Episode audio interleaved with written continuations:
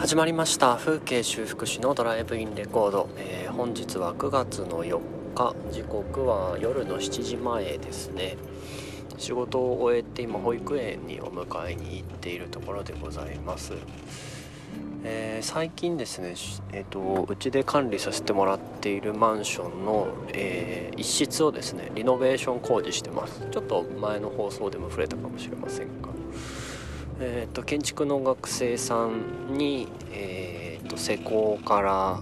デザインからまあオーナーさんへの引き取りから、まあ、0から100まで全部やっていただくというでうちがそのサポートをするっていうプロジェクトなんですね。で建築の学生さんはえっ、ー、と学校の授業ないし、えー、卒業論文等々においては結構その今までにない発想の新築を求められるんだそうです。学校の先生から。だから今今こう割と流行っている中古住宅のリノベーションみたいなのは頑張ったでしょうで終わってしまうからまああんまりこう評価はされないと。ただ実際問題現場に入って実際に考えたり設計したり手を動かしたりっていうことがないまま建築士になっていくっていうことに対しての不安だったりとかそのままでいいのかみたいな思いも抱えつつ学生さんたちは過ごしてることが多いらしくてだからまあその実践的な経験の場を得ることもなかなか難しいっていう、うん、状況らしいんですね。まあ、あとはえーと、そういう実践的なことができる場があったとしてももうとにかく建築の学生って忙しいからレポートもあればコンペティションもあるしでとにかく学校の授業もなんか聞きうちみたいな文系の学部じゃないから聞き逃していいものもそんなにないしっていう感じで、まあ、とにかく忙しいんですよ。だからそういう機会があったとしてもなかなか手を挙げられない参加することができないっていうジレンマを抱えてるみたいなんですね、まあ、それがだから別に現状です。いい悪いではなく。と,、えーと、マンションのオーナーさんはもう何十年も手をつけてない一部屋がありまして、まあ、壁から床から全部やり直さなきゃいけない目みたいな状況の部屋だったんですね。ただまあ全部やると結構広いので、まあ、うん百万円いっちゃいますと。普通にリフォーム会社にリフォームをお願いしたら。でましてリノベーションかけますなんてデザインまでお願いしたらいくらかかんねんみたいな。それを回収するのに何年かかんねんみたいな、えー、感じだったんですね。なのでまあほっといているお部屋が1個ありましたと。だそこをまあ建築の学生さんたちが入っていただくことでまあ安くといいますか実際今話をしているのは材料費だけでやってもらおうっていう感じになっております。まあさすがにあれなのでその工事が終わってその仕上がり具合によっては、えー、多少なりとも手当として学生さんにお支払いができればみたいな話は親さんからも、えー、出てはいるんですがまあその辺は今回ね何せ初めてのことなんでやってみないと分かんないなっていうところでございます。まあそんな活動をしている中でですねちょっと最近思ったことがあってなんかこうお野菜を作るのに似てるなって思ったんですよ。お野菜てなんかこうスーパーで並んでるものを買うってなると、まあ、旬が何かとかは分かるしこのものの状態がいいかどうか悪いかみたいなのは判断できるしそれ価格が高いか安いかみたいなことは判断できるようにどんどんなってくるんだけれど結局やっぱまあ料理とかも一緒かもしれないけど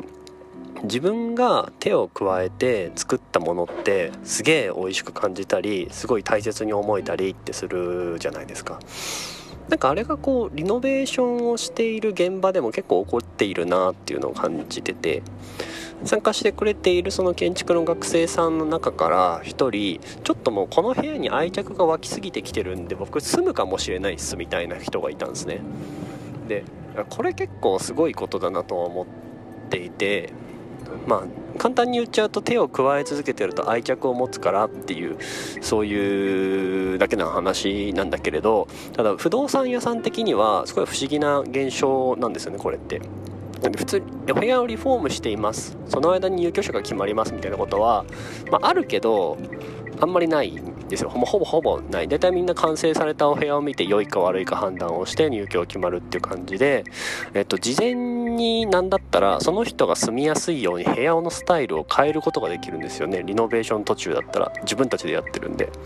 だからそこがこうデザイナーズマンションとかデザイナーズアパートとまた違うところで自分でカスタマイズできちゃうんですよ。こういう風にしたいなっていうのを。それができるのって本来は新築の時だけなんですよね。お部屋の窓どうしますとかこの間取りどうしますとかもうちょっとここ広くしますかとかトイレ何使いますとか新築の時はもうとにかく隅から隅まで決めなきゃいけないんですよ。壁の素材から色から屋根の素材から色からとかまで。結構ね疲れちゃうぐらい新築って決めることがいっぱいあるんだけれどなんかそれの簡易版をそのマンションの一室のリノベーションで彼らが行ってくれている感覚があってまあなんか新リノベーションってある種新築みたいなもんなのでしょうきっと。多分既存の形はあれどもう概念からあり方から何から何までこう刷新できるんで感覚的には新築に近い。ただ昔あったものそこにあるものを生かしていくっていう何て言うかな条件付きの新築みたいな感じなのかなやっぱそういうあり方新築的なあり方だからこそ、えーと、完成前に入居者が決まっちゃうっていうことが起こるんですね。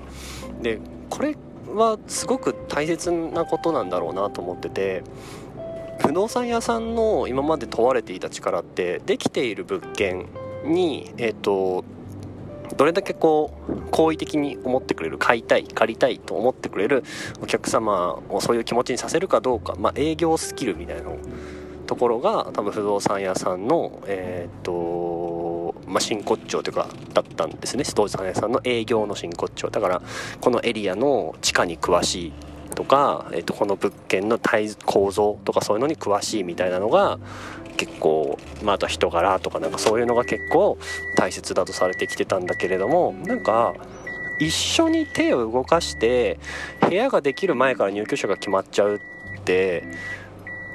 今までの不動産屋さんではなかなかなかった、まあ、少なくとも僕が知っている群馬県内ではなかなかなかった動きなのかなとちょっと思っているところでございます。もうちょっとねこういう活動を広げていければ、